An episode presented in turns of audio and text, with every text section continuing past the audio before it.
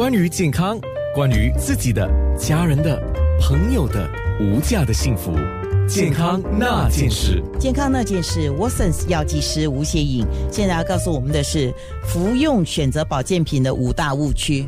第一个误区，很多人以为保健品多吃多健康，多多益善，这是错误的。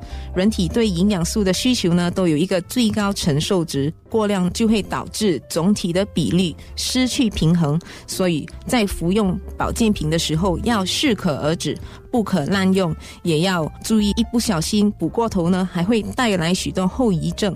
第二个误区就是吃了保健品呢，就可以替代日常饮食。就是说我吃了保健品了，我就不用吃正餐了，这是错误的观念。保健品呢，只能当做营养辅助品，不能代替日常饮食。保健品的营养就算再丰富，也比不过天然食品中所含有的营养元素哦。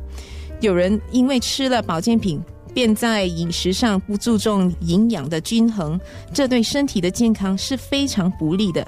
多数的保健品只有改善某一种功能、补充某一种元素的效果，而饮食中的蔬菜、水果等食物都包含了多种营养。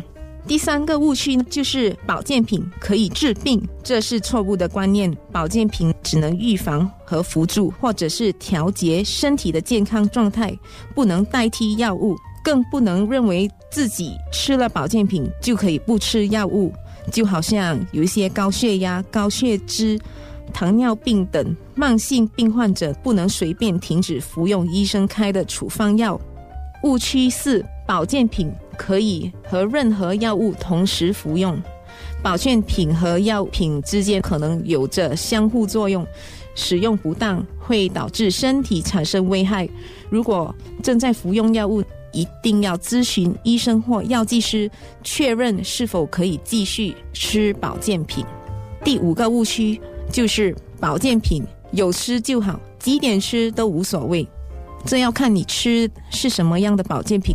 有些保健品不能同时服用，比如钙和铁质会阻碍鼻子的吸收，两者的摄取应该隔至少两小时。